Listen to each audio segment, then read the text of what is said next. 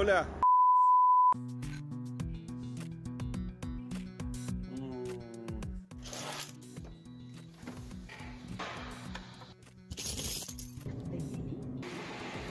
Esto es Táctica Murciélago. Comentarios cuidando el empate. Hola, ¿cómo están? Muy buenas. Bienvenidos al capítulo número 144 de Táctica Murciélago. Algo así, por ahí, por ahí andamos, ¿no? Barbaridad. Por ahí, una bestialidad. Hace más de un año, estábamos en el 5 o 6 y me parecía que habíamos hecho 6 años del canal de YouTube. Emisión 144 de Táctica Murciélago. Mi nombre es Pablo Martínez y junto a Rodrigo Martínez, que lo tengo acá a, a la izquierda de la pantalla, estaremos repasando la acción de la Copa Sudamericana y la Copa Libertadores de América, que ya en su instancia de cuarto de final se reduce la cosa y tenemos menos partidos para ver. Y nosotros, por supuesto, nos encargaremos de hacerlo esto bien largo y de hablar más que de costumbre cuando mirábamos 8 o 10 partidos en una noche. Estimado Martínez, muy buenas noches, ¿cómo le va a usted?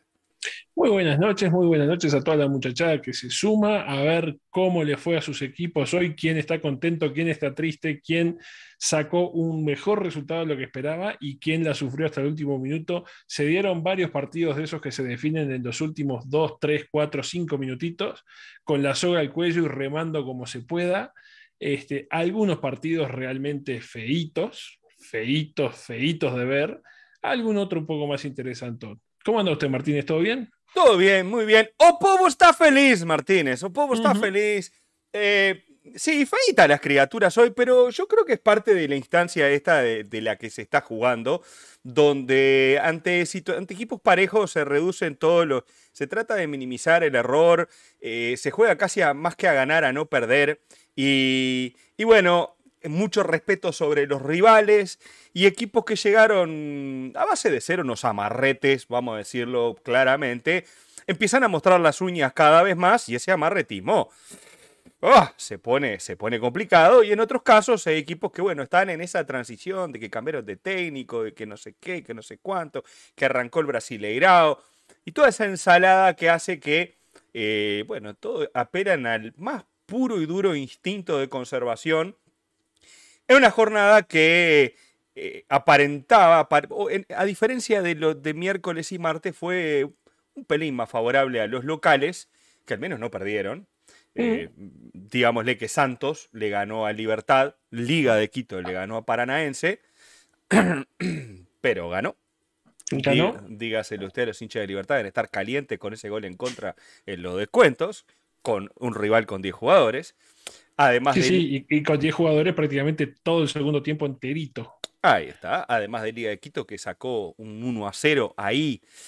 Eh, es así, ya vamos a hablar del partido. Y creo que el partido de la noche, que fue el que jugaron, que tampoco fue un partidazo de, de, grandes virtudes técnicas, fue un partidazo a nivel de emoción y tensión, que yo me imagino que los hinchas de Barcelona que nos están viendo en este momento estuvieron agarrados del, de ahí, de donde, del sillón, de la silla, de, mordiendo algo, tratando de aguantar la toma de un partido que era no apto para, para nerviosos.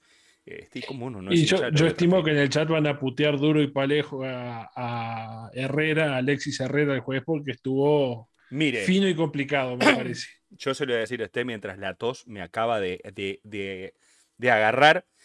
Yo quiero quebrar una. Quiero quebrar un silbato y un, banderín del córner por el señor Herrera, el venezolano, que se animó a mm. cobrar un penal en el Maracaná contra el Fluminense sin bar. Es decir, pip, penal, codazo, de esas que en el entrevero siga, siga. Y el señor Herrera dijo penal para los conspiranoicos que hablan que la corrupbol, que no sé qué. ¡Ew! ¡Ew! El señor Herrera que no quiere seguir trabajando con Mebol. Cobro este penal sin discusión y les digo, señor, usted patee desde los 11 metros que se lo merece porque ese codazo sobre Garcés fue muy claro.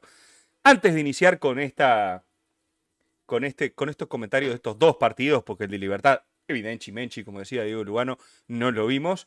Eh, vamos, a, vamos a recordarle a todos que pueden seguirnos a través de las redes. Vean en la cajita de descripción de este canal, que allí están los links, tanto la cuenta de Twitter, Mi cuenta de Twitter y de Instagram no la uso, pero está ahí por las dudas si alguno quiere seguirme. Tiene pileta al fondo, no se le va a usar, pero tiene pileta al pero fondo. Pero tiene pileta al fondo. Eh, está vacía la pileta, pero usted, o la alberca, como le dicen por ahí en donde vive usted, sí, señor. o la piscina, como le decimos en Uruguay, la pileta, como le dicen, la pile, como le dicen en Argentina. Eh, pueden ahí ver todas las redes, la tienda de Táctica Musielo, por supuesto.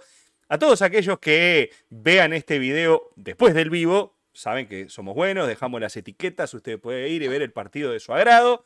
Y además les recomendamos que dejen sus comentarios también, como lo han hecho y se agradece mucho. Y se suscriban al canal, que es muy importante para nosotros, para que el canal crezca, para que el señor YouTube diga, ah, mire estos dos señores de barba, que la gente los quiere ver y vamos a distribuirlo a un poquito más de personas. Eso es muy importante, el me gusta, sus comentarios, la participación en el chat y por supuesto la suscripción al canal.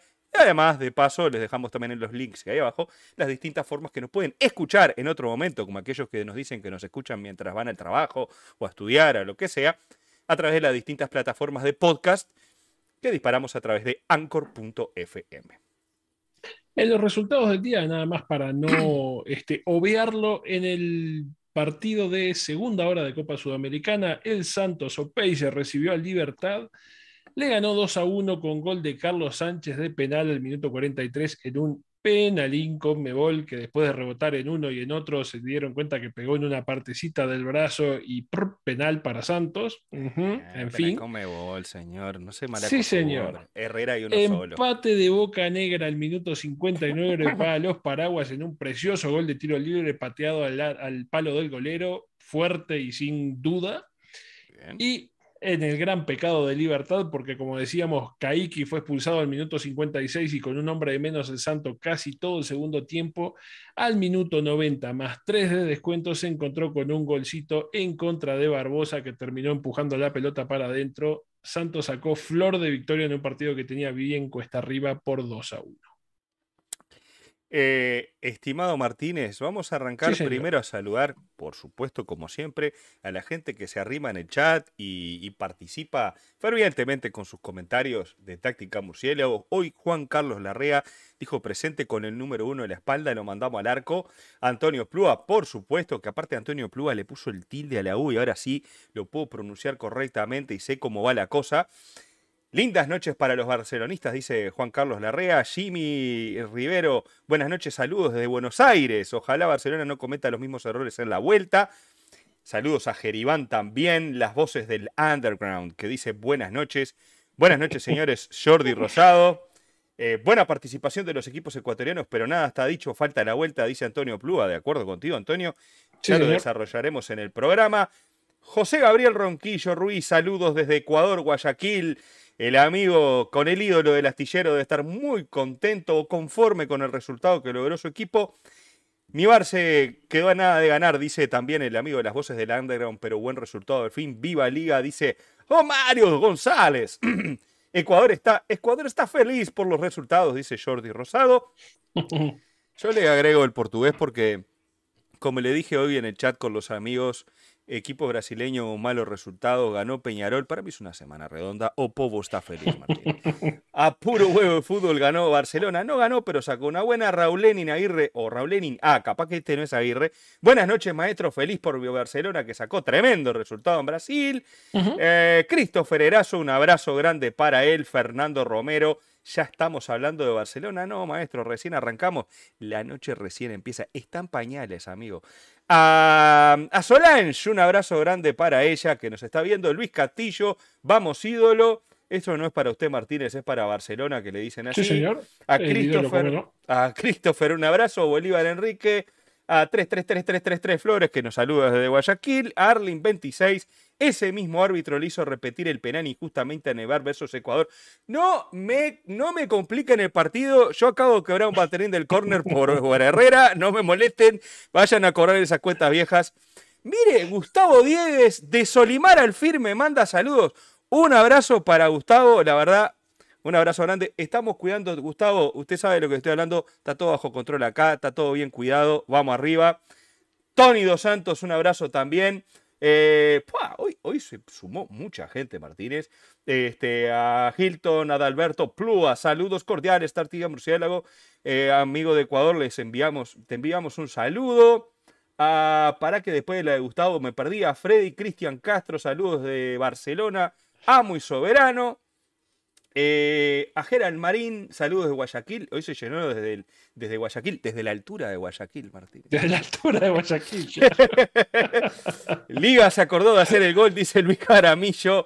En los perfiles griegos vuelta con todo. Dice Solán, Joaquín Rodríguez, un abrazo. Peñarol y Barcelona, los únicos no brasileros que están en la semi Libertadores. Bueno, la Liga también. Puede estar River, porque River es River. No, y en la, y en todavía no vemos ninguno, ¿eh? No vemos ninguno todavía. Puede estar Libertad también. la semi, vamos a, esperar. Vamos a vender la piel del oso, ¿no? Eso dijo, eso dijo Vladimir.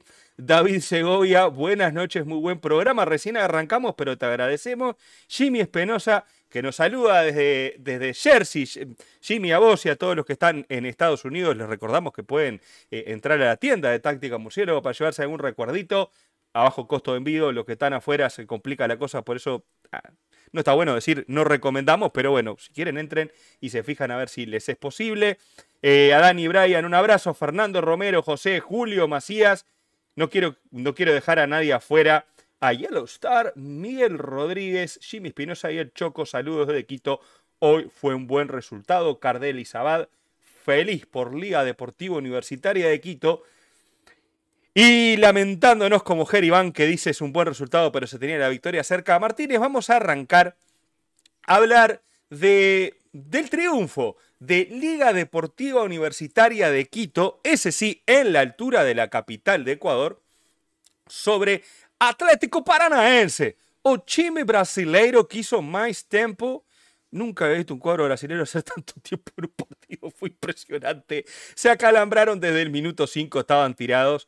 Y bueno, la Liga de Quito le ganó 1 a 0 en el minuto 86 con un gol bien de vivo y definido muy bonitamente este, por parte del equipo. Golazo. Golazo, golazo pero. de reasco. Sí, señor, pero bien de vivo. Me gustó porque fue un gol hecho bien, bien de vivo. Así rápido en un lateral. Y para arrancar nomás tenemos que decir que eh, sin de vuelta tener nada personal ni, ni, particularmente en contra de los equipos brasileños, en este caso en particular, qué alegría que me dio porque qué amarretismo crónico del paranaense que fue a decirme, primero fue a nuestro programa, táctica murciélago, gran parte del partido, cinco tipos en el fondo, cuatro tipos adelante y David Terán, arreglate como puedas, allá solo y lejos. Manéjese, hijo totalmente sin posesión de pelota, sin posesión del terreno. Está claro que Liga Deportiva Universitaria también juega y también hizo de sus armas para no prestar la pelota y todo lo demás. Pero uno, cuando habla de equipos brasileños, capaz que estamos mal acostumbrados con el Flamengo y con el, y con el Atlético Mineiro de ayer pero uno espera un poquitiño más, mis amigos, un, que tratemos de por lo menos cruzar la mitad de la cancha y generar alguna despeinada de los contrarios. Hoy el Atlético Paranaense, lo que decía, hacer tiempo 0 a 0 y vamos a tratar de que esto pase rapidito y volvemos a jugar allá en casa porque este partido no tenía ninguna gana de jugar. Sí, yo ahí en, lo de la línea de 5, creo que tenía alguna intención el entrenador de, de Atlético Paranaense con los dos laterales de que fueran más ofensivos de hecho, en el segundo tiempo cambia una línea de cuatro, pero siempre dejando a, a Marcinho. ¿Cómo se llama? Marcinho, el por, el 5, por la derecha. El por la derecha, que era el más peligroso de esos dos laterales, Abner por izquierda. La línea de tres no se movían de ese fondo ni a punta de pistola, paraditos de enfrente al arquero que tuvo un buen partido y que se lesionó cada vez que atajaba una pelota, una mantequita, el arquero de, Atlético Paranaense.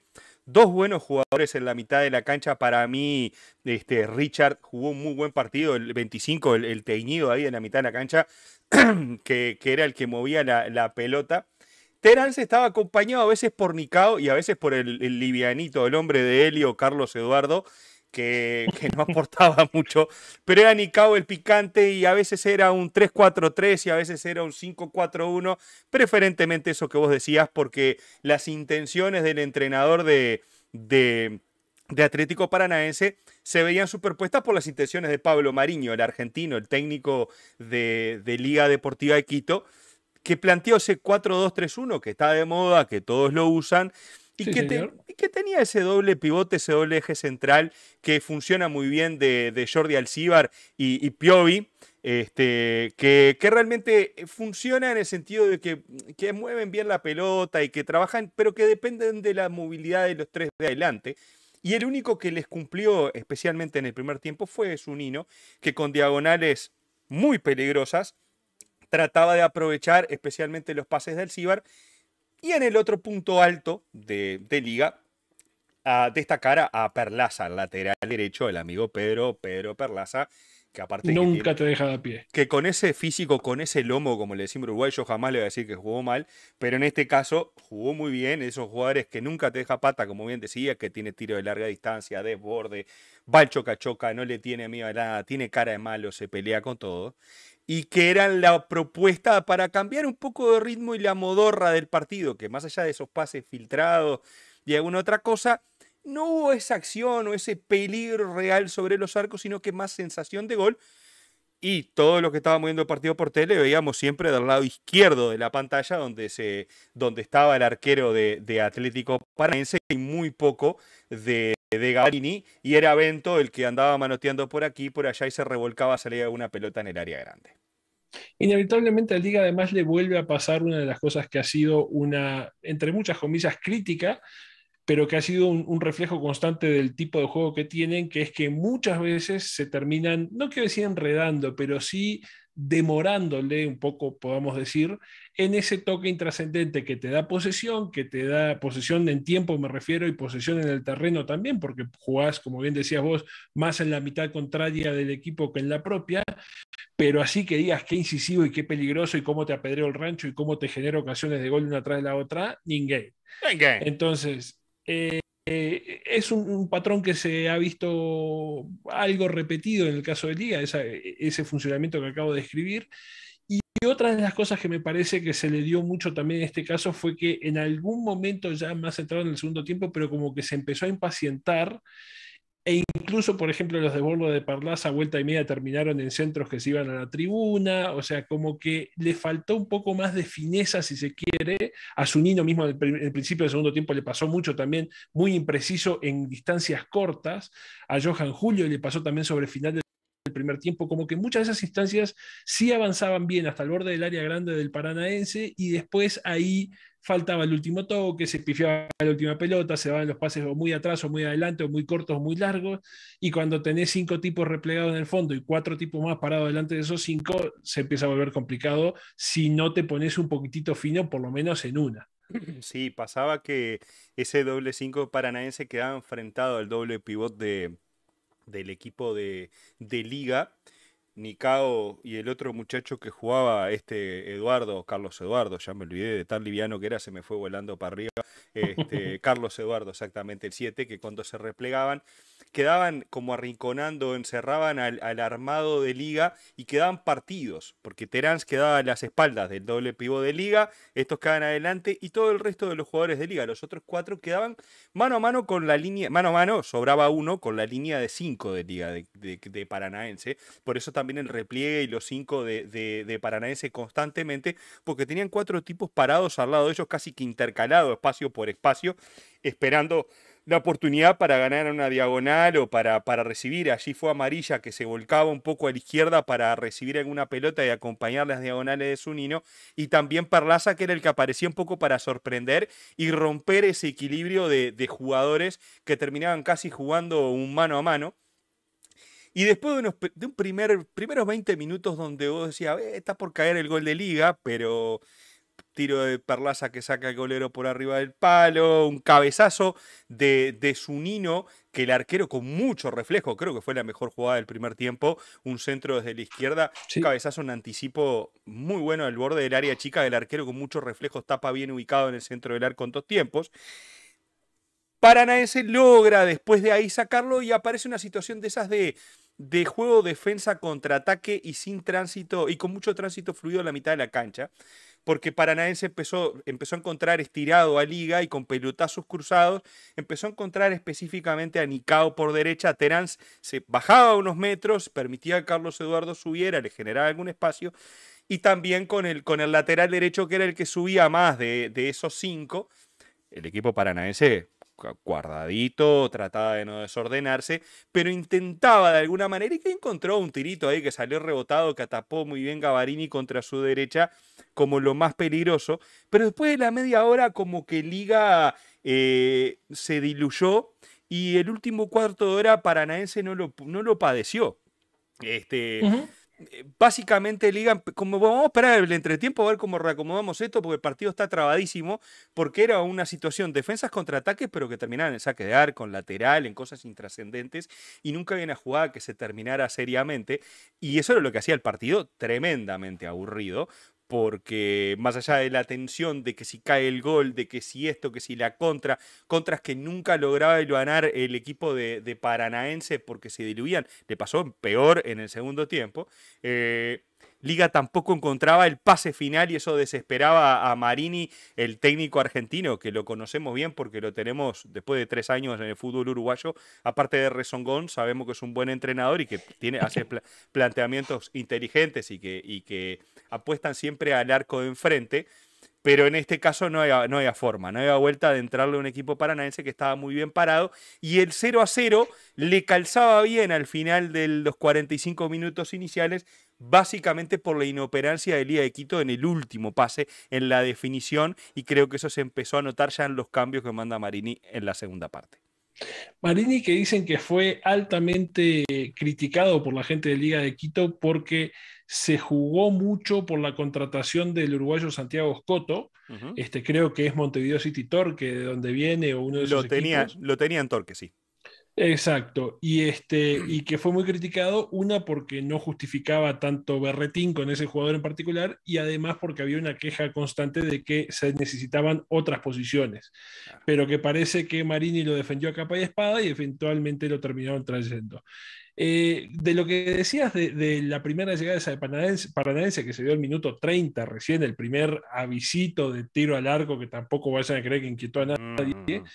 Una de las cosas que logró hacer Paranaense desde esos últimos 15 minutos y por lo menos durante los primeros 20 del segundo tiempo fue que logró con el parado táctico que tenían ensanchar lo suficiente la cancha, seguían sin ser profundos o sin generar peligro del otro lado, pero obligó a que Liga Deportiva Universitaria se tuviera que abrir mucho en la cancha, que estuvieran muy separados y que la distancia para generar sociedades entre varios los jugadores del medio con los delanteros fuera en lateral muy grande. Y eso obviamente dificultaba el desarrollo sobre, todo a velocidad y sobre todo para generar un cambio de ritmo en la última zona, que era lo que le estaba haciendo falta para generar una clara de peligro. Entonces, entre que estábamos muy distanciados a lo ancho unos de los otros y nos costaba arrimarnos para tratar de generar algo o, buscar alguna jugada individual que desnivele y que cambie. Y el hecho de que el Atlético Paranaense tampoco, como bien decías, hacía grandes méritos por contragolpear y preocuparte en tu propio fondo, hasta la media hora o hasta un poquitito antes capaz, hasta que empezaron a caer los cambios de, Liga Deportiva Universitaria, la cosa estuvo bastante lentona y bastante empantanada. Los cambios para mí son cambios que cambian y que si bien eh, desordenaron mucho a Liga Deportiva Universitaria, que perdió el orden táctico que tenía bastante en el último tramo del partido, por lo menos compensó con un poco más de intensidad y de velocidad en la última zona y esa intensidad y esa velocidad es lo que le termina, como, como decías bien vos, un poco de vivo, generando la jugada del gol en el último, casi en el último minuto del partido. Es que creo que esos cambios lo que hicieron fue quitarle la previsibilidad a Liga, porque Liga era un equipo muy previsible, porque el, entrenador o el equipo contrario ya sabía que estaba jugando, y ese desorden le cambió, bueno, ¿a quién marcamos? ¿De que, a quién, viene? ¿A quién, ¿A quién tenemos que agarrar? Porque esta gente se nos desordenó. Eh, digamos que fue como un sacudón en el partido que le hizo bien.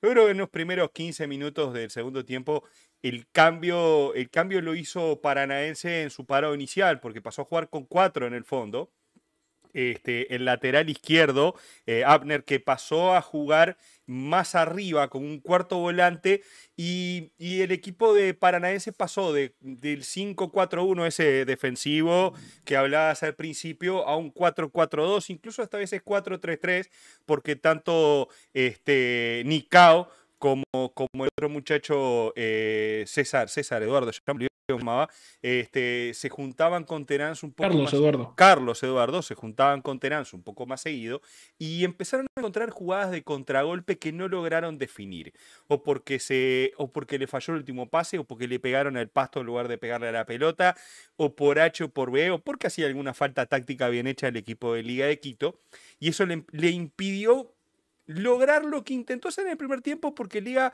en el, cuando retrocedían, le tiraban pelotazo largo, tenían falta, problemas de comunicación, que Gavarini no salía, que el defensa no se la pasaba para atrás y cosas del estilo, que era la propia Liga que se complicaba, ahora fue el propio Paranaense que le complicó parado un poquitito más adelante, unos 10-15 metros más adelante que lo hizo, de lo que lo hizo en el primer tiempo, se lo sacó de encima y aparte pudrió el partido pinchando la pelota, tirándola para afuera, calambrándose, que hago tiempo para aquí, que hago tiempo para allá.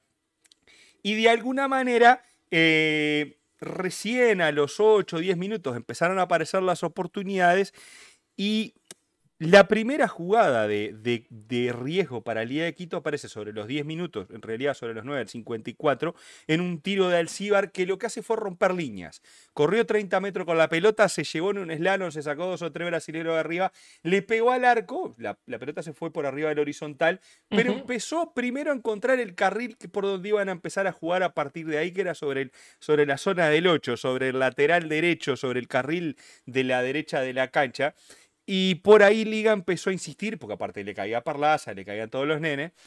Y allí empezó a encontrar jugadas como para encontrar sus oportunidades. Este, además de, de, otra que nace parecida y con un toqueteo terminan en el centro del área que le pellizca el defensa ahí el número, el número 34 del equipo de, Paranaense, el zaguero, el zaguero central, eh, Pablo Enrique, se la pellizca y Johan Julio no puede definir y le atora muy bien al arquero y empezaba a, a dar vuelta. También creo que en esa Johan Julio se demoró un tiempito ahí. Es como que hace o un enganche de más o se tiene que acomodar un segundito extra y alcanzan a pellizcarse. Esa fue clara también. Sí, creo que ahí en, la, en esa, cuando se la pellizca, eh, como que dudas, bueno, me tiro, es penal, no es penal, que esto, que el otro, que, que, reclamo acá, no reclames nada, pues ahí el arquero te la tapó. Y a partir de ahí Liga empezó a encontrar el camino por donde atacar a Paranaense, que evidentemente estaba sobre el lado izquierdo de la defensa. A partir de ahí quizás llega lo mejor de liga porque empiezan a llegar los cambios y el equipo ecuatoriano sí empezó a arrimarse a jugar un poquito. Otra vez, ahora la, otra vez estábamos viendo del lado derecho de la pantalla y no tan repartido como vimos el, desarrollo del segundo tiempo hasta ese momento. Para mí uno de los grandes, grandes este, palomitas, una de las grandes virtudes que tiene Liga de Quito es que no recibió gol de visitante. Y ahora, si bien la serie está dramáticamente abierta y no hay nada resuelto porque hay que ir a jugar allá a Brasil de vuelta. La gran noticia para Liga es que si en el estadio da Baixada embocan una bocha en un córner o como Dios quiera, obligan a Paranaense a tener que hacer tres para clasificar. Entonces eso ya es una complicación bastante importante. Por supuesto que es adelantarnos porque hay que jugar el partido, hay que invocar una bocha de visitante, hay que hacer un montón de cosas que se dicen fácil, pero no lo son buen resultado para Liga, sobre todo porque mantuvo el cero en el, en el arco. Si hubiera sido un 0 a 0, no era categórico ni condenaba a nadie tampoco, pero este, el llevarte la victoria en definitiva es un aliciente un poquitito más interesante para el partido de vuelta. El Liga que en, por momentos yo te contaba ahí mientras hablábamos, mientras veíamos el partido, que estuvo a punto de entrar en zona de eh, dominamos, los tenemos, nos tenemos, pero Teranza el 78 la, pasó a dos centímetros del ángulo, en un mm. contragolpe que fue lo más claro o casi lo único que tuvo Paranaense todo el partido. Tuvo suerte que ocho minutos más tarde, después de que había ingresado un ratito antes Reasco, en esa jugada de lateral que Perlaza, que el gran pase que recibe Reasco define notable, y un gol bien de vivo, un buen garrón sacado rápido, una jugada totalmente fuera de contexto del partido, e-, es, muy bueno cómo acomoda el cuerpo y cómo define. Las dos cosas son muy, muy elegantes, la verdad. Sí, señor. Y como bien decís, la serie queda abierta, pero no recibir goles cuando juegas de local, ir a jugar con la desesperación de rival y aparte que tenés herramientas, porque ya lo demostró jugando contra Gremio en Porto Alegre, de que es capaz hasta de dar vuelta al partido, o sea, le pasó con Gremio empezar perdiendo y dio vuelta al juego, pues bien acá me parece que va con un escenario mucho mejor. Ahí veía en el chat que Tony Dos Santos eh, que es, que es un especialista en defender a los equipos brasileños, vamos a entendernos, el gran Tony, que le mandamos un abrazo, decía que, pero siempre a veces con buen tino, por supuesto, es un chiste lo, lo anterior, eh, nos decía que Paranaense como que trató de, bueno, esto se define en casa y en el sintético del, del estadio Dabaillada, como decías vos, también no solamente cambian, en, Quito está a la altura y los jugadores de Paranaense, yo no sé cuántos partidos vienen jugando los muchachos de Paranaense y que eso les pudo haber afectado un poquito. 149. No lo dudo, no lo dudo. Este, y además, en, en una superficie diferente, pueden llegar a complicar a Liga también en ese, en ida y vuelta. Y bueno, y se definirá de esa manera la semana que viene, el el jueves 19 de agosto, el rival de Peñarol o Sporting Cristal. Perdón, el rival de Peñarol o Sporting Cristal.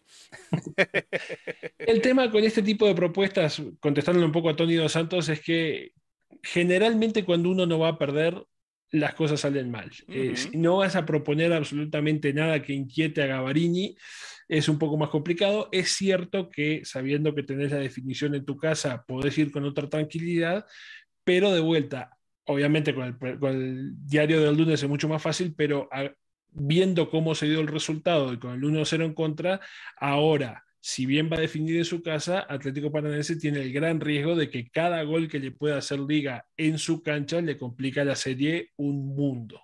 Entonces, digo, las comparaciones son odiosas, como decimos siempre, pero si haces, en lugar de hacer lo que hizo Atlético Paranaense, haces lo que hizo Flamengo el otro día y salís a jugar de igual a igual y salís a tratar de hacer goles, y capaz que terminás un poquitito mejor parado. Siempre que vas a jugar al 0 a 0, las probabilidades de que las cosas te salgan mal son grandes.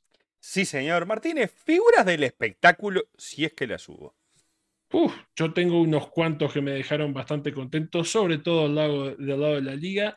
Voy a empezar por el uruguayo Zunino por los primeros 45 minutos, que para mí jugó bárbaro. De acuerdo. Este, mm, Reasco hay que nombrarlo. Em, el amigo Angulo, para mí tuvo buen partido también mientras estuvo en cancha. Y me gustó también el amigo, eh, creo que es Caprof, o Cap, sí, Caprof, bien digo, el que entró por Alcibar en el segundo tiempo, Este, a jugar ahí en el, en el medio y a darle una manito a Escoto. Jugó también muy, muy interesante partido. Escoto y, y, obviamente Perlaza, que nunca te deja pie, ¿no? Eso es lo que iba a decir, mi corazoncito está con Pedro Pablo, Perlaza, el número 13, el ancho Perlaza, un jugador de excepción. Amarilla creo que hizo buen partido. Yo también le pongo mis boletitos a Jordi Alcibar y del lado de, Paranaense, Nicolás, el, zaguero que después jugó de lateral izquierdo, lo hizo de una manera correcta. Richard, el, teñidito de la mitad de la cancha que salió fundido, me parece que es el otro destacable, que era el, pivote ahí que jugaba era la salida, iba, tiraba los centros, hacía todo, el muchacho lo, fundieron, el entrenador de Paranaense. Y Bento, capaz también del lado de los brasileros, que tuvo alguna que otra intervención ahí. Es verdad que el arquero que, en definitiva termina, ¿cómo decirte? Eh, termina logrando, acortando la diferencia porque también tuvo unas intervenciones. ¿Y qué quiere que le diga? Cuando el arquero hace tiempo es parte de su juego y hasta que el árbitro no le saca amarilla, yo voy a seguir ahí tirado en el piso si fuese Bento, al igual que él, y me voy a lesionar en todas las atajadas que haga. Este, yo en realidad podría lesionarme en serio. Él lo hace hace correctamente como profesional que es. Eh, sí, yo eh, estoy de acuerdo con eso y la verdad, eh, está linda la serie, fue intensa, fue tensa y creo que esto va a estar bueno para verlo en la revancha porque son dos buenos equipos y que pueden ofrecer un lindo espectáculo y creo como siempre sucede, que un gol de la visita del que va arriba en el marcador puede llegar a ser un despelote en el partido revancha porque se puede abrir y puede pasar cualquier cosa. Esto se puede pudrir mucho si es Paranaense el que logra encontrar la ventaja primero, eh, porque claro, después cuando van pasando los minutos, entre lo que me conformo, que el uno a uno, que no sé qué, y, pero Liga sabe que con un golcito lo obliga a tres, como decías al principio, y eso también es una gran ventaja para el equipo de mi tocayo Pablo Marini. Martínez, ¿me permite el chat? ¿Cómo no? Vamos al chat porque nos está saludando, la primera línea que veo es el gran Denis Vizcarra, que le vamos a dedicar el, comentario del partido que viene, que debe estar contento con su... Con oh, está feliz. Oh, está feliz con el lío de Ecuador. De Ecuador. Eh, dice, Liga de Ecuador lo veo flojito, ojalá repita la, repita la hazaña como lo hizo con Gremio, dice Yellow Star. Eh, Reasco, saludo de nuevo a Liga del equipo de Quito, dice Antonio Plúa. Joel Domínguez, ¿qué programón ese llamado Táctica Murciélago? Saludos de hincha del Deportivo Quito. Joel, un abrazo grande a vos y a todos los que no lo hayan hecho. Se nos suscriben al canal, le dan el me gusta y bien agradecido que quedamos con ustedes. El, de, el comentario de de Friasco viene a cuenta de que el fin de semana pasado por el torneo local me parece que también le sacó las papas del fuego con un golazo de media distancia, si no me equivoco, a, la liga, así que lleva de 2-2. Está saludando la plata el hombre, aparte tuvo ahí un festejo importante con el banco de suplentes. José pregunta, ¿Flamengo próximo campeón? Cortito, ¿sí o no, Martínez? Sí, sí, Sí, o sea, es válida la apuesta, digamos. Es, válida, ¿no? Eh, sí, no son de los que pagan 41 a 1. Esa paga uno y medio a 1. Uno y medio. Hay algún otro pretendiente, pero Flamengo es de los más serios, sin lugar a dudas. Barcelona pasa a semifinales con más concentración y agresividad en el ataque de ley que se lleva la llave. De ley, claro, de ley es como ahí, como seguro, fija.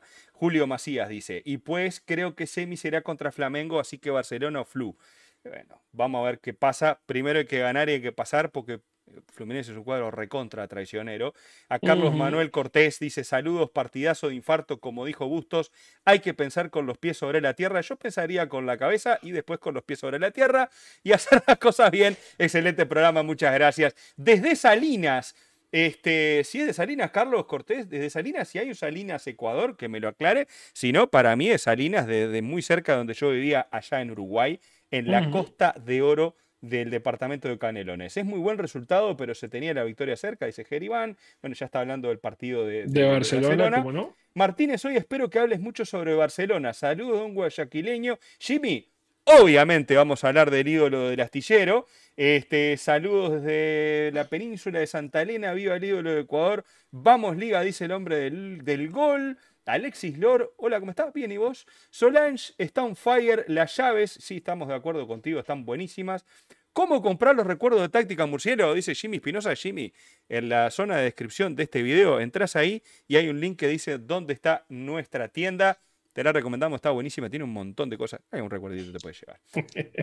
Eh, Joel Domínguez, eh, bueno, ya lo saludé. A Tony Dos Santos, que justamente este, estaba el comentario del juego paranaense, que dice que no es así como juega. Eh, lo mismo dice Jimmy Espinosa. Eh, Bolívar Enrique dice el que va a empatar de Quito pierde el 110% de las veces y estamos de acuerdo, Rodrigo también lo, dijo. Juan Carlos Apolo dice, tiene un equipazo Barcelona de Guayaquil. Un abrazo a Daniel Silva, que dice, Palmeiras no está en Mundial. Este está contento porque el Verdán perdió en el Mundial de Clubes. Ojo que Palmeiras no te gane la final de la Libertadores, maestro, porque después se complica. Este, después ir a llorar al cuartiño. A llorar a cuartiño, Martín. Víctor Mejía, buenos análisis, muchas gracias. Eh, cualquiera de estos dos equipos, dice Joaquín Rodríguez, me parece que está un poco alto del piso, son ganables. Dice, vamos Peñarol, Peñarol.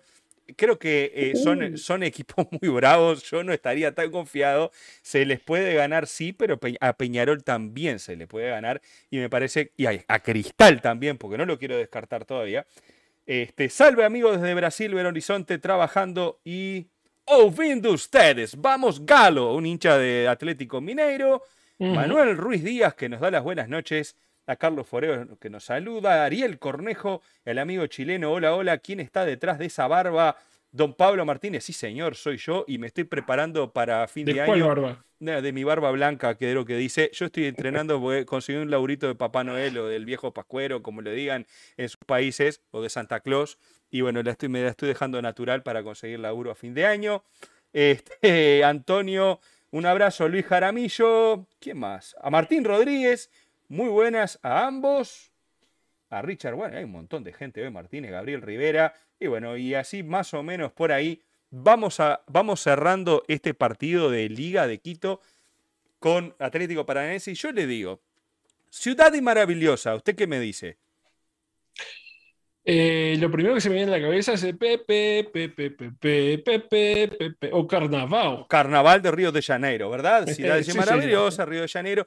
Pero yo le digo, eh, el estadio jornalista Mario File, usted me dice, ¿de qué me estás hablando? Un periodista, ¿no? Pero yo le digo, oh, estadio más grande del mundo. Solamente, solamente o Maracaná. O estadio más grande del mundo, allí se jugó el partido, ese otro de esos partidos tensos e intensos. y feos, por supuesto. Sí, eh, para. Intenso sí en los segundos 45. En los primeros creo que fue el peor partido, el más aburrido que hemos visto en lo que va el 2021.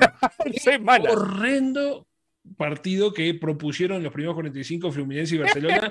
A Barcelona le doy el paréntesis de que el 0 a 0 lo tenía más que conforme. Vos no querés patear mi arco, mejor pero Fluminense capaz que tenía un poquitito más de responsabilidad, pero no se la tomó, dijo, a mí no me interesa atacar tampoco, así que madre santa que estuvo bravo. Yo creo que hay partidos de Santos y algún otro que hemos visto que nos pudrimos lindo. Que andan ahí. Vamos a, vamos a hablar del nivel de este ya top que estamos viendo en Copa Libertadores, de estos equipos, ¿no? Porque, no sé, Caracas, con, me acuerdo que vimos Caracas. Eh, muchachos, son los ocho mejores de América. Claro, no jodan. Cuando vimos aquel de Caracas contra el cuadro peruano, aquel que eh, hubo goles, pero eran unos bodrios, algunos de ellos, estaba, estaba todo bien, pero estaban fieros a ver algunos. Nosotros, unos soldados, viendo los partidos sin ningún problema, pero habían algunos que estaban bravos de ver. Este, este, loco, están entre los ocho. Fluminense que estaba escuchando es de los ocho el equipo con menor posesión de pelota. No dice nada porque a Fluminense le importa tres rábanos la posesión de la pelota. Pero viste cuando dicen un equipo brasileño que la tiene menos de la mitad del partido, 38%, una cosa así, número que el técnico el, el, del ente ese que hoy la bajó en una. En el, lo mejor que hubo en el primer tiempo fue la bajada de pelota del técnico de Fluminense cuando se fue al lateral. Este, dice, a mí me importa tres caralios, amigo. Nosotros ganamos, nosotros se la tiramos a Freddy y la mandamos a guardar. Era un partido donde, claro, un partido donde todas las pelotas que fueron al arco fueron gol. O sea, no busque más, que no le, vamos a, no le vamos a describir ninguna otra jugada del partido, porque fue los cuatro tiros que fueron al arco fueron gol y nada más. Los otros fueron anulados y bien por el sí, Y dos fueron de penal, ¿eh? Y dos fueron de... Todos los cuatro fueron de penal, tampoco. sí, tampoco una locura. Martínez, vamos a arrancar con el primer tiempo de este, este espantito que vimos hoy entre el ídolo de Ecuador o Fluminense esta frontera. Sí, el, primer tiempo para mí se puede resumir entre a Fluminense no le interesa tener la pelota y Barcelona con el 0 a 0 dijo dónde hay que firmar. No tengo ningún problema con llevarme un punto de Maracaná, este, porque ninguno de los dos tenía ninguna intención de generar nada de peligro sobre el arco, ni de Burray ni de Marco Felipe. Pero cuando decimos nada, es nada, ni un viento que pasara cerca. Entonces, hablar de lo que hicieron o dejaron de hacer o de lo que trataron, eh, de vuelta, lo que decías vos es, la definición cabal. El Fluminense juega a, yo le voy a poner tres pelotas por partido a Fred y dos van a hacer gol, porque Fred. Entonces, a eso jugamos. Y este. ¿Qué querés? Y, y Barcelona es un equipo que tiene un montón de pie, tiene un montón de jugadores de clase, no le cuesta tener la pelota en sus pies, y si no tiene la obligación de tener que hacerte cuatro goles, ¿Qué problema hay? La tenemos, la tocamos, la movemos, vamos para la derecha, después vamos para la izquierda, después vamos para atrás, después vamos para adelante. Ningún apuro. Esos fueron los primeros 45 minutos y me apuran a mí. Y, y las intenciones también se ven en las alineaciones. Hoy Barcelona que arrancó con, con nuestro amigo de la casa, Gonzalo Mastriani, en la delantera, que básicamente para el esfuerzo defensivo. Porque Barcelona, pese a que ahí en el dibujito que estábamos mostrando. Y, y dicen que Garcés estaba medio toqueteado, creo, ¿eh? Sí. Que no estaba al 100. Que, y sí, puede ser, porque aparte Garcés ha sido la referencia, ese goleador del equipo en esta Libertadores. Eh, pese que el dibujito muestra un 4-2-3-1 de, de, Barcelona, lo mismo de. Yo el de Fluminense te lo creo. El de en realidad, el Fluminense es, 10, Fred. ¿Está? Ese es el, el, la alineación de Fluminense. Y la de Barcelona era un 4-4-2 porque Quito Díaz se jugaba arriba con Mastriani y era el Quito Díaz no corre y Mastriani corre por el Quito Díaz y todos los demás. Y una de las cosas que yo estaba esperando la patada de Piñatares a algún brasilero que volara en el aire y fue Nixon Molina el que pegó la mejor patada del partido, bien pegada. Al dope porque fue lejísimo del arco, pero esa amarilla fue bien ganada porque fue una patada como Dios manda y que lo condicionó un poquito durante el primer tiempo al buen volante de, Barcelona.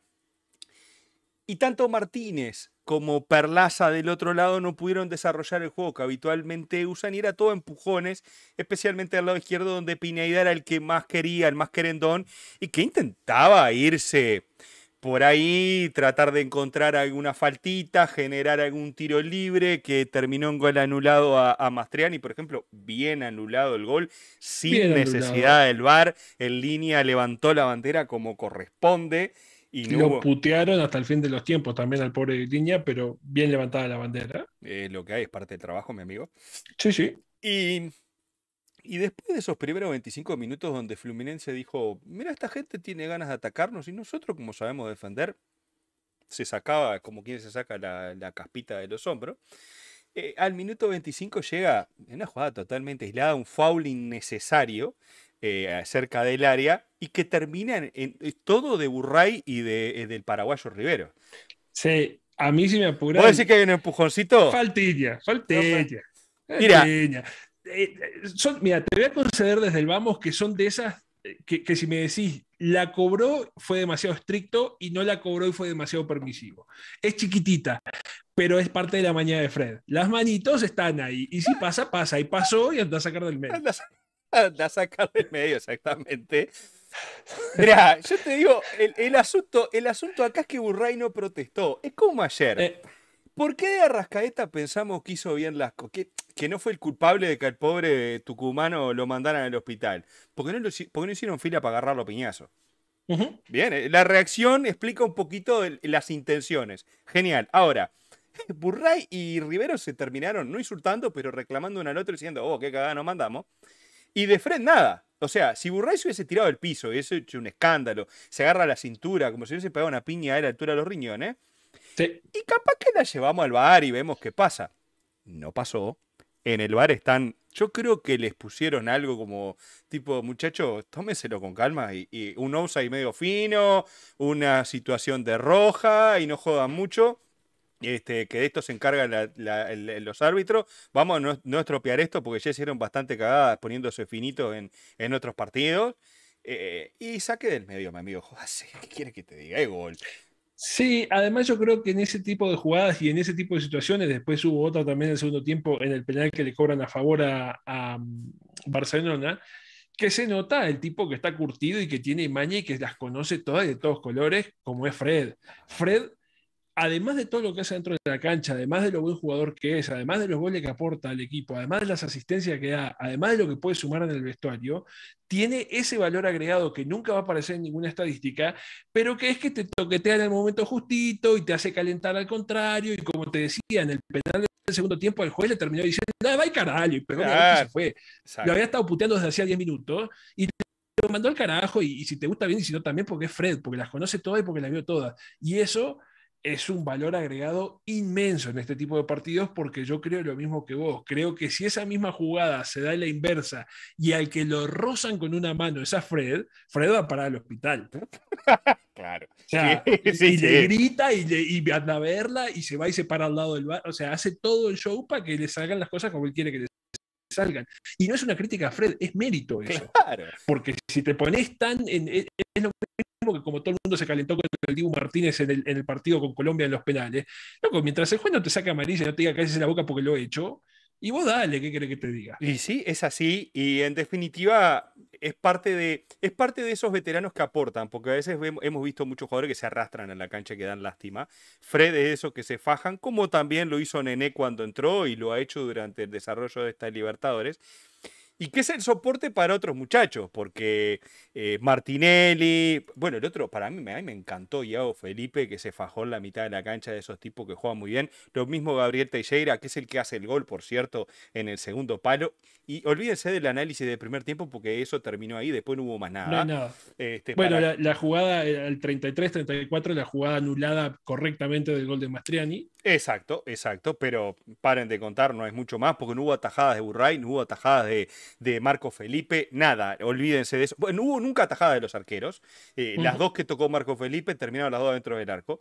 Eh, y las intenciones de Luis Enrique, que era el que hablábamos ayer, ¿te acordás? Estaba Caique y el otro que era Luis Enrique, que, que medio liganito, y la verdad lo controlaron bien porque Piñatares y Nixon Molina Piñatares, qué partido que jugó, por Dios. Tremendo partido, porque aparte no solamente viene en la marca, sino distribuyendo, anticipándose a la jugada un par de veces que, que Martínez quedó regalado por izquierda perdiendo pelotas innecesarias. Martínez que hizo, si el técnico de, de, de Fluminense hizo el toque de calidad en el primer tiempo, en el segundo con dos, tres caños en las pisadas en la mitad de la cancha que se mandó en el segundo tiempo Sí, sí, hizo una pilada sobre el lado izquierdo y pasando la mitad de la cancha que se sacó como a cuatro. y con, unos, cañitos que tiró a la carrera que fueron tipo, ah, espectacular, de lo mejor. Después se fue bien expulsado porque metió una patada de esas de que el loco se dio cuenta en toque que le iban a echar. Este, Pero bueno, Fred es ese soporte de un equipo con muchos jugadores jóvenes, pero que sabe lo que juega. Y en definitiva, el 1-0 le calzó bien. Y cuando se fueron al descanso, creo que era Barcelona el que dice, bueno, ha perdido por partido este equipo que no me ataca y si lo tengo controlado como lo he tenido hasta ahora, puedo apostar a hacer un gol y antes de los 10 minutos Bustos ya estaba moviendo el banco de suplentes y hasta la primera jugada creo que ya le sirvió porque los dos, tanto este Carcelén este, que, ingresó junto a, Adonis Preciado, el autor, de, el, autor de la, del gol del empate, eh, ingresaron a los ocho minutos de la segunda parte y creo que le cambiaron un poco la intensidad. Salió Nixon Molina que estaba amonestado, este, entonces eso también le permitió dar ese paso adelante que le servía a Ira por el empate pero era todo impulsos de ese centro que vino y la jugada de un desborde y ganó un córner y nada que generara peligro real sobre el arco hasta que llega esa jugada media desconectada donde Martín, donde hay un gran robo en la mitad de la cancha, un pase del Quito Díaz que el Quito parece que estaba mirando el, tablero electrónico y caminando la cancha buscando a ver cuándo termina esto porque estoy cansado, pero tiene la mente fresquita y la velocidad mental espectacular, recibió Enseguida pase a Martínez, que tira un centro de porquería llovido. La saga se comió los mocos, pero Adonis, este, Adonis Frías iba a decir, como el jugador de. Adonis Preciado entró con una. Preciado, preciado. Con una polenta bárbara, sacó un cabezazo de pique que le venció las manos a Marco Felipe y puso el. decir merecido, puso el empate del partido que digamos que al menos nosotros podíamos ver cómo la pelota entraba del arco y divertirnos un poquito. Adonis Preciado además que es como 10 centímetros más bajo que el defensor que tenía al lado y lo robó en el salto. Es que le ganó a Martinelli en el salto, ¿no? Le, sacó no sé cuántos metros y los dos centrales estaban chupando el dedo en el área chica. Sí, eh, el otro tema que para mí es como bastante determinante de, cómo se da la jugada es que justamente al estilo al que juega Fluminense, después de que tiene el 1 a 0, lo peligroso para el equipo contrario, en este caso para Barcelona, es que si osás animarte mucho a decir, y bueno, vamos a ir por el empate, a eso es a lo que juega Fluminense. Te agarran mal parado en una contra, te sueltan a, este a Luis Enrique que corre a 250 mil por hora y Fred, que la que toca dentro del área es gol. este, y cuando querés acordar, estás 2-0 abajo. Entonces, algo que estaba a la mano termina siendo una complicación mucho más importante. Después, en segundo tiempo, también entró Kaiki, el, el otro jovencito este que también es un peligro. Eh, pero Barcelona me parece que logró mantener bastante el orden y sí decidió ir a ver si encontraba algo más, que terminó encontrando en ese gol que decías de Adonis Preciado, pero sin regalar, sin regalar la casa y sin regalar el fondo. Manteniendo cierto orden, y me parece que en eso, sobre todo, Piñatares fue fundamental, en mantener esa estructura bien ordenadita, en siempre tenerlo a Rivero cerca de referencia y en nunca quedar del todo expuesto. Entonces, eh, el partido, digamos, en el segundo tiempo sí mejoró un poco en términos de volumen de juego y en términos de situaciones, tampoco una barbaridad, pero en lo que sí mejoró muchísimo fue en la intensidad, en lo, tenso que se volvió todo, porque además después del gol vino la expulsión de Leandro Martínez, que como bien decías vos, se dio cuenta clarito de que pegó la patada, de que estaba regalado y que había cometido una tontería.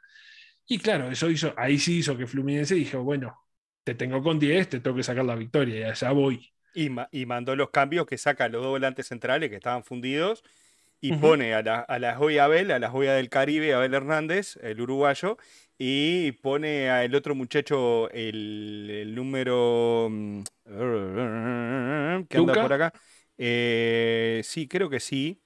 Eh, entra André, perdón. Entró André, que entra por, por, por Martinelli eh, quedando ahí solo en la mitad de la cancha, Abel Hernández acompañar a Fred y bueno, a ver qué pasa. El tema que el que pasa eh, se le desordenó el medio, el equipo de Barcelona le gana el medio de la cancha y durante unos minutos Barcelona lo tiene y logra la jugada del penal que vuelvo a decir, quiebra un banderín del córner por el amigo Herrera que lo cobró sin la existencia del VAR. A mí que me disculpen, casi que me, me pone feliz ese tipo de cosas.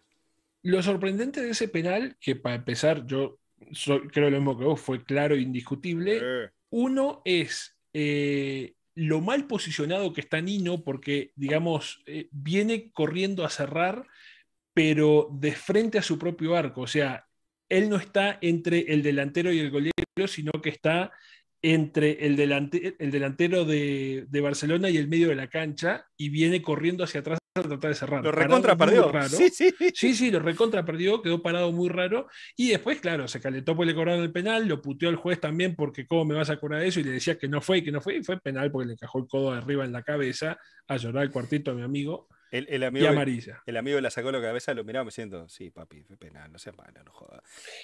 El penal de Cortés, además, pateado realmente mal y no se lo atajó este Marco Felipe por dos milímetros más o menos, porque le pasó justo abajo el codo izquierdo y se le coló justo por abajo de la, eh, de la caja torácica, pero súper anunciado, no tan esquinado, no tan fuerte, pero bueno. 2 a 1 y a sacar del medio. Ayudó la lluvia que, estaba cayendo sobre el Río de Janeiro. Eh, al principio del partido me ha hecho acordar aquel partido con Santos, aunque la lluvia en el partido con Santos ha sido mucho más intensa y la cancha estaba en peor estado que esta que soportó precioso o estadio más grande del mundo, la cancha, el verde gramado, impresionante. No sé cómo estaba para jugar, porque yo estaba mirando en la comodidad del hogar. Pero los, los 22 gladiadores que se fajaban en la cancha no parecían sufrir el, estado de la cancha. Pero omití decir que antes del, del, gol y previo a la expulsión de Martínez, un minuto antes, es cuando Bustos hace los cambios para ganar porque pone a Cortés, porque pone a Garcés, saca al Quitudía, que ya el Quitudía, yo, sé, es el pase del gol, a mí no me jodas más, ya está, y saca a Mastriani, que se había fajado en, defensa, tuvo una en el segundo tiempo en un contragolpe que estaba tan solo que no le dio la nafta para, para avanzar y llevarse puesto al defensa, la pasó atrás, terminó perdiéndose, enredándose, y claro, y ahí Bustos tuvo que en un equipo pretendidamente un poquito más ofensivo, tuvo que ordenar las piezas y se le acomoda todo con ese penal bien cobrado, pero claro, eh, eh, recibo un mensaje que me dice, bueno, era táctica murciélago, ¿no? Porque ya está, esto, esto se termina acá. Esto que le criticamos a Peñarol, que recibe goles en la hora, no sé qué, no le pasa exclusivamente a Peñarol, le pasó a Paranaense, le pasó a Libertad y le pasó a Barcelona, porque ya, ya cuando el partido se iba, Abel Hernández metió la patita como corresponde, Castillo despejó como un buen delantero, porque no pareció en defensa, y se, se terminó llevando puesta a, puesto a Albert Hernández, cometiéndole un claro penal para mí, que otra vez Herrera no dudó en cobrar, no hubo que ir a verlo, no hubo burocracia, y Fred, que se puso muy nervioso cuando fue a patear el penal, eh, uno lo veía que estaba muy tenso el hombre, la mandó a guardar y empató el partido. Hay dos cosas ahí eh, que sucedieron en toda esa secuencia. Primero, menos de un minuto antes, hay una jugada en la que piden penal por una mano de un defensa de que creo que fue León o no sé quién de los defensas de, Barcelona, en una jugada en la que también Abel Hernández carga y todo el banco de Barcelona en esa jugada pidió empujón de Abel Hernández, que se le ve una mano extendida, digamos, no sé qué tan falta o no falta es, pero, pero eso fue lo que se pidió. Y en la segunda jugada en la que Abel Hernández llega un pelito antes a puntear la pelota y se termina llevando el golpe, también se reclamó una plancha de Abel Hernández porque la pata va bastante levantada todo hincha de Barcelona va a decir que lo robaron y todo hincha de Fluminense va a decir que estuvieron las dos bien cobradas, que no fue falta de, Abel Hernández primero y que sí fue penal sobre Abel Hernández. La verdad de las cosas es que en mi percepción las dos están sujetas a interpretación y probablemente si cobras para un lado o si cobras para el otro vas a tener un mundo de quejas del, lado opuesto porque fueron dos jugadas muy finas, dos jugadas de interpretación, este, de, ver qué tanto es tantito, si el toquecito en la espalda alcanza a hacer falta o no, si la pierna está realmente tan levantada y es pierna en alto o no, si él llega antes a tocar la pelota y si le pegan a él o no, todo ese tipo de detalles que al final del día el juez tiene un ratito para decidir y para cobrarlas o no cobrarlas, las cobró para un lado, también no dudó en cobrarle un penal a favor a Barcelona, faltando cinco minutos para terminar el partido. En esta tampoco dudó. Y como bien decía Fred, a diferencia de lo que había hecho Cortés, le hizo todo la magia a Burray de que mira que te le había pateado a tu izquierda y se la puso contra el otro palo. Le dijo mucha suerte. Muy encantado. Y otra cosa mariposa. Eh, yo, sí, yo estoy de acuerdo con eso. Y aparte, eh, este tipo de partidos me parece que que estos que se definen con cosas con detalles finos, yo no le puedo reclamar al juez de que haya sido un robo escandaloso ni nada por el estilo. Como bien decís, si le cobras un penal de Fluminense en contra, que puede ser el 1-2, faltando tres minutos para terminar el partido, hermano, no puede reclamar nada. Eh, ya está. Eh, porque aparte ni le recurría, el hombre cobró, cobró seguro y bueno, en definitiva siempre son las formas las que determinan el humor del resultado final del partido. Porque en definitiva, si yo le digo a cualquier hincha de Barcelona que está acá en el chat, eh, ayer, mañana, Barcelona 2, Fluminense 2, firman y todos me decían, o la gran mayoría, ¿dónde? ¿Dónde está el papel? Dame la lapicera y firmamos ahora. Dos goles de visita, no perdemos. El asunto son las formas. Y claro, no lo molesta un poco que cuando tenías ahí la victoria, la estabas saboreando, se te escapa sobre la hora con un penal, a mi entender, innecesario. Pero producto que también Fluminense se le había tirado, le había tirado toda la carrocería arriba. Y bueno, y puede pasar que una piernita se va de más. Sí, te lo digo yo con mis 30 kilos de sobrepeso y tirado en el sofá, este, si el defensa de, Barcelona, en lugar de querer reventar la pelota para ponerla en órbita y terminándole pegándole a Abel Hernández, tiene un poquitito más de oficio, lo, lo siente a Abel Hernández venir y pone el cuerpito, lo tocan, se cae al piso y se acabó el partido ahí.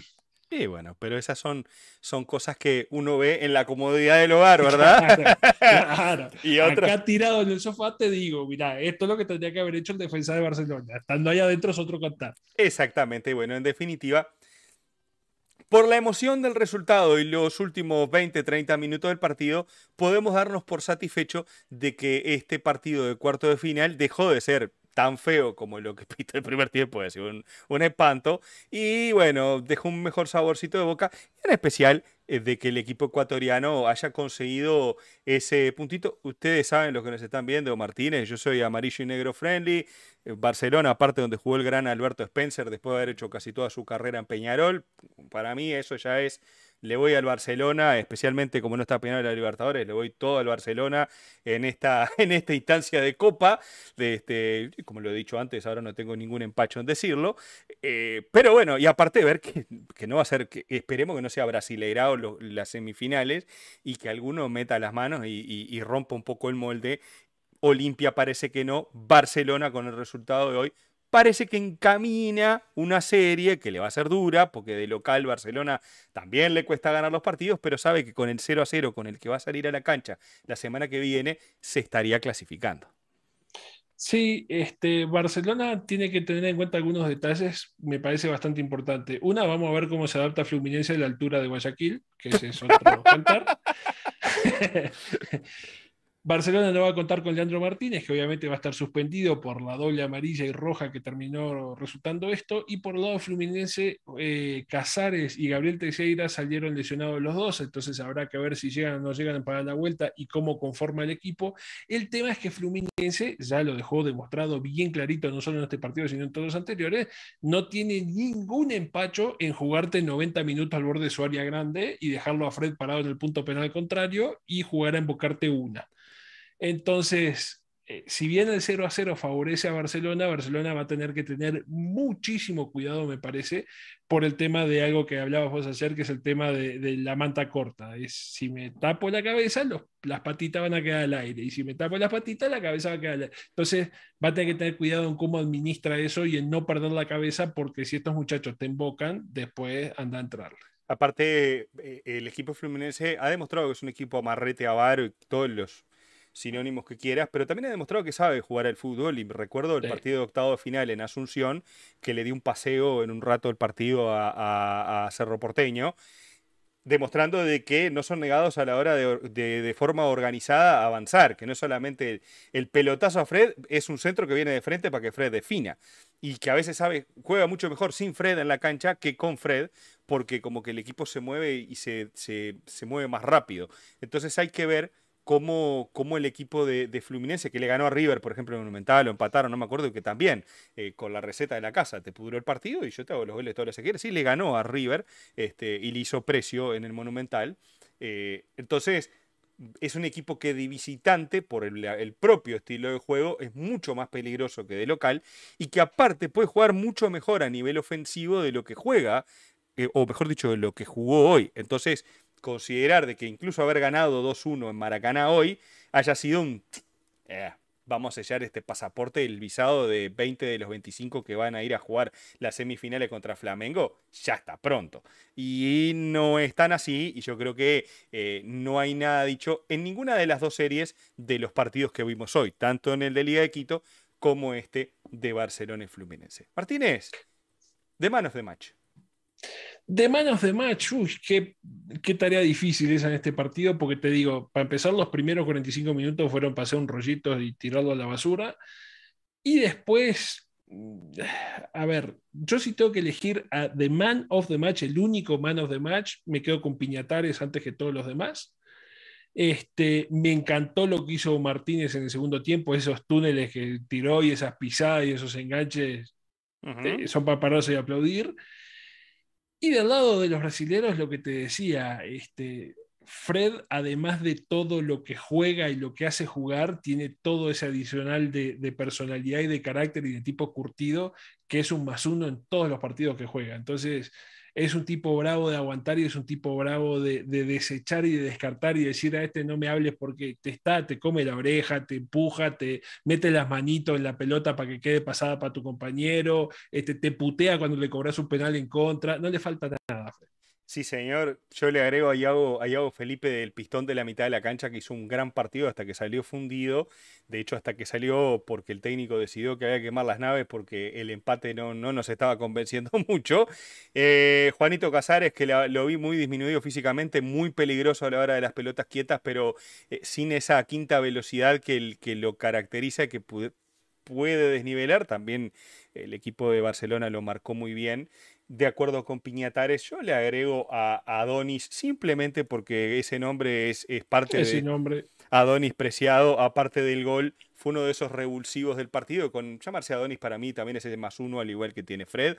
Eh, y la verdad, al final, pasando raya en la jornada de hoy, dos partidos discretos, pero que en emociones hacen de que le dediquemos una horita larguita al comentario de ambos y que la verdad valieron la pena verlos y merecieron este tiempo que se les ha dedicado. Para no dejarlo pasar, para la semana que viene por Sudamericana, el martes 17, Bragantino recibe a Rosario Central. La ida fue 4-3 de visita para Bragantino. Rosario Central, durante que pensar en hacer o sacar dos goles de diferencia o hacer cuatro por lo menos. Complicado el panorama. El miércoles 18, Peñarol recibe a Sporting Cristal en el campeón del siglo con 5.000 personas adentro de la cancha, aparentemente. Y el jueves 12, Paranaense recibe la vuelta con Liga Deportiva Universitaria de Quito y Libertad recibe a Os Santos do Pelé allá en Paraguay. Por Copa Libertadores, mi amigo, para ya no olvidarnos tampoco de esto. Sí, señor, dale. El martes 10 de agosto se juega la vuelta en el estadio de Palmeiras, en el Allianz este, Stadium, creo que es, porque no es arena, si no me equivoco. Sí, sí, en el, Allianz algo ahí de, Palmeiras. Do Palmeiras. Antes era el Parque Antártica y era más fácil. Era más fácil. 1 a 1 la ida en cancha de San Pablo, ahora la vuelta se va a jugar el martes 17 también en cancha de Palmeiras. El miércoles se juega la vuelta de Atlético Mineiro y River Plate, así como la vuelta de Flamengo y Olimpia, que van a jugar ambos en Brasil.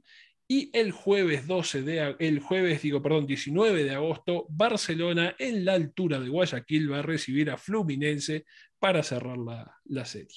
El Alliance Parky, Martínez, era. Alliance Parky, no es arena, es Parky. Era Parky, exactamente. Este penal tonto de Castillo, dice Solange, este, eso que vos hablabas de, de, en la comodidad del hogar uno puede decir que pudo haber hecho muchas más cosas de la que hizo.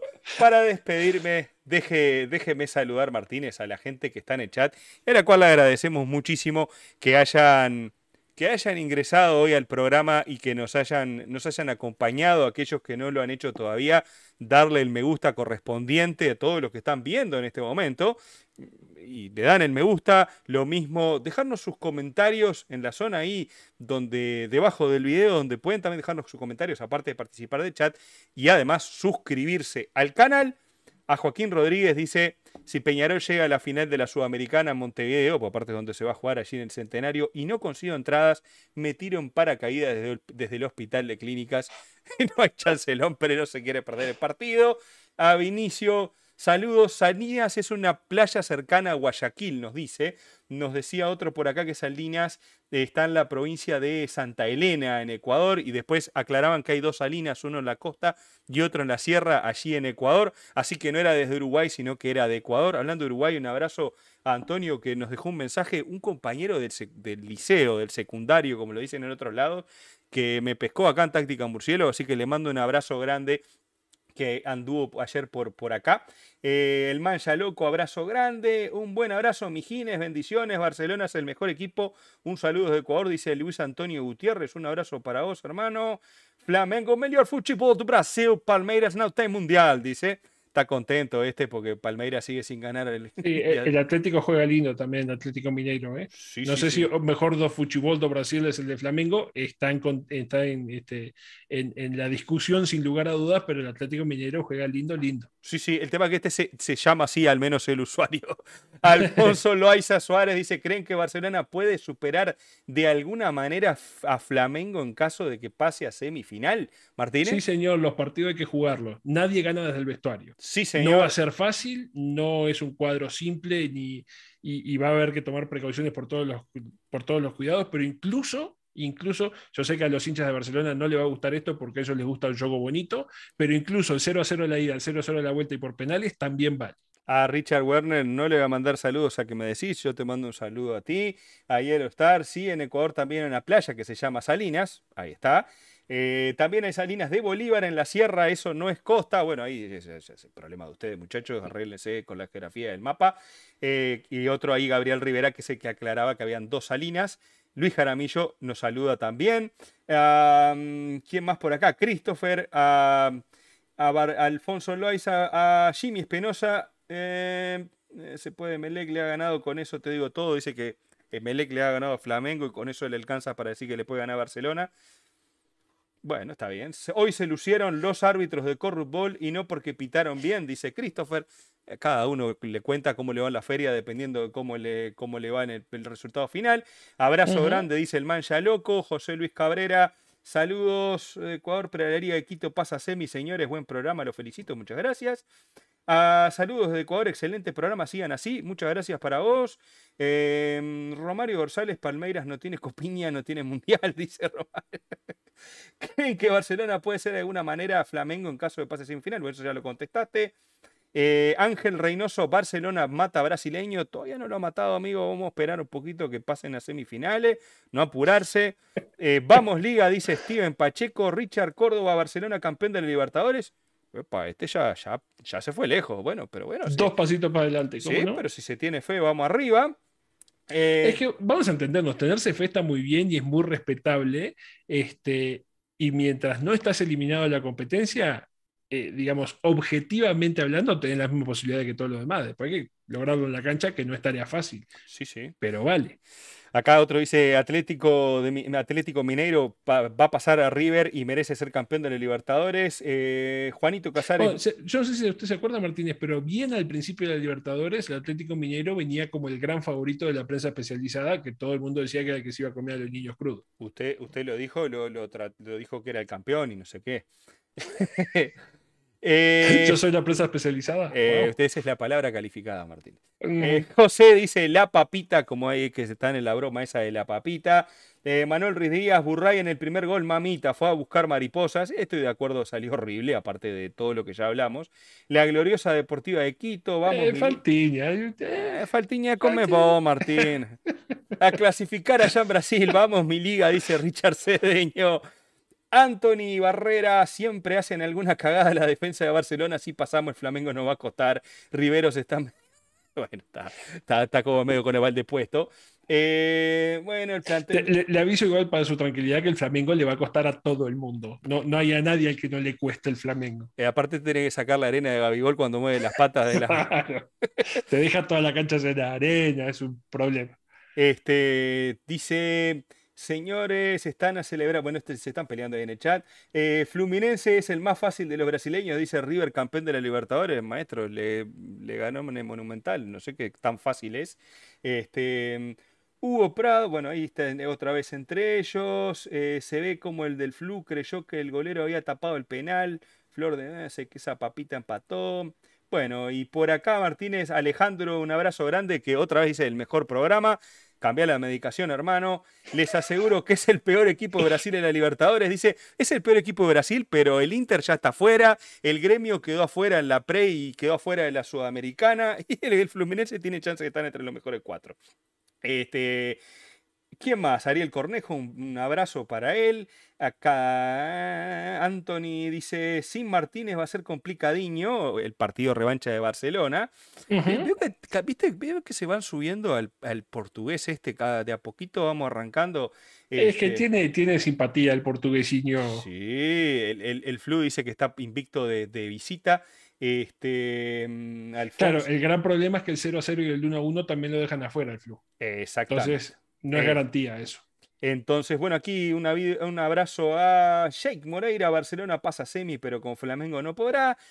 Si Barcelona pasa o no al Flamengo, pues me voy contento de las semifinales. Como dicen los amigos de Táctica Murciélago, hay que jugar los partidos. Se verá cómo nos va.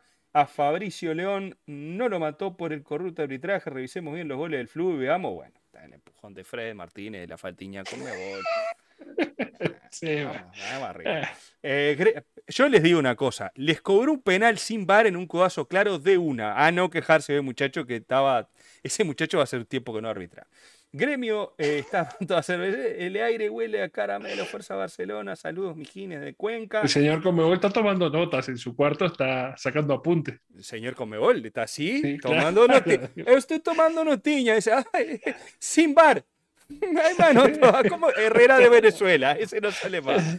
Eh, eh, dice Miguel Solís, eh, un abrazo para vos, saludame, dice, bueno, un abrazo grande.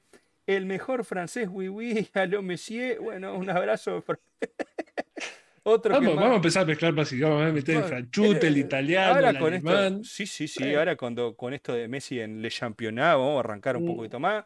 Em, ¿De qué altura habla si Guayaquil no está en alturas el llano? Miguel Solís.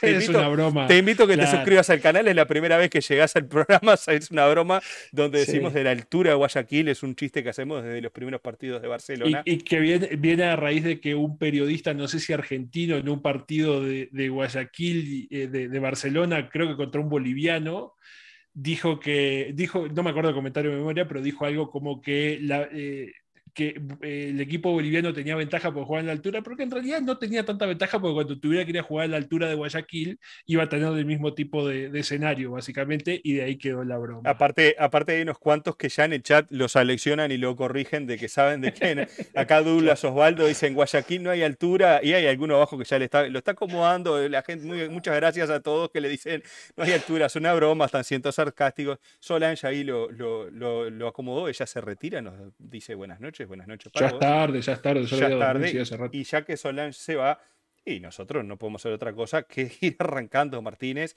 porque el partido, los partidos se han terminado. La primera jornada, la primera vuelta, todos los partidos de día de cuarto de final ya se fueron. Y la verdad, veremos qué pasa en la vuelta. Algunas series parecen cerradas, tanto Sudamericana como Libertadores, pero otras tantas están abiertas. Y aquí la semana que viene estaremos para acodarnos a la barra, tomarnos alguna y opinar sin saber cómo solemos hacer.